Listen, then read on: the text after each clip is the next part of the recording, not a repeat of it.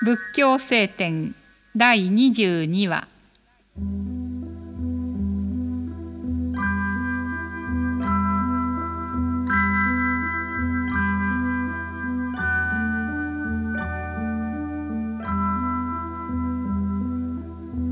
人はいつも物の生ずることと滅することとを見るのであるが物にはもともと生ずることがないのであるから滅することもない。この物の真実の姿を見る眼を得て物に生滅の二つのないことを知り不二の道理を悟るのである。人は我があると思うから我が物に執着する。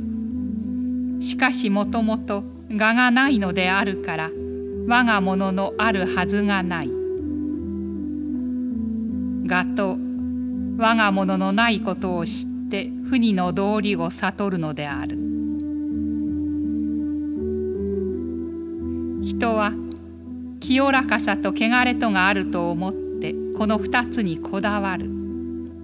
しかし物にはもともと清らかさもなければ汚れもなく清らかさも汚れも共に人が心の計らいの上に作ったものに過ぎない。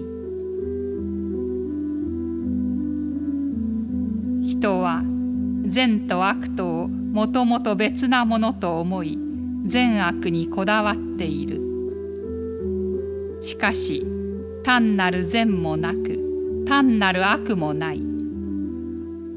悟りの道に入った人はこの善悪はもともと別ではないと知って不二の道理を悟るのである。